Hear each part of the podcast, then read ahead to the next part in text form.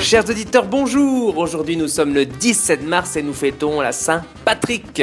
Enfin quand je dis nous fêtons, bien sûr je pense au cousin de mon père que je salue au passage, mais s'il y a bien quelqu'un qui fête la Saint-Patrick, ce sont les Irlandais. Par ailleurs, je souhaite un excellent anniversaire à Michael, le chauffeur attitré du baga du Lenbiway, au volant de son magnifique TX16, justement en tournée pour la Saint-Patrick.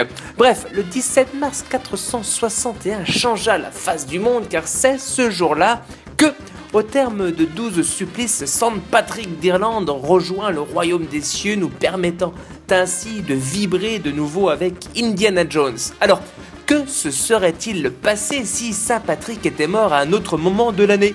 Eh bien, dans un premier temps, la Saint Patrick tomberait un autre jour s'il n'y a pas de Saint Patrick en mars. Mais en juin, par exemple, il y a moins de raisons de se réchauffer le corps pendant cette fête, donc moins d'alcool à ingurgiter.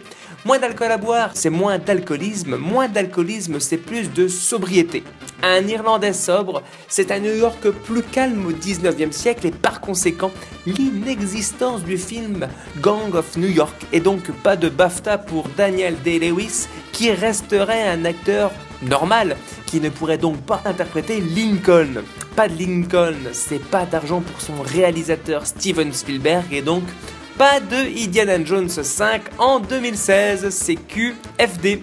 Rendez-vous demain pour une nouvelle Uchronique. Que se serait-il passé un 18 mars?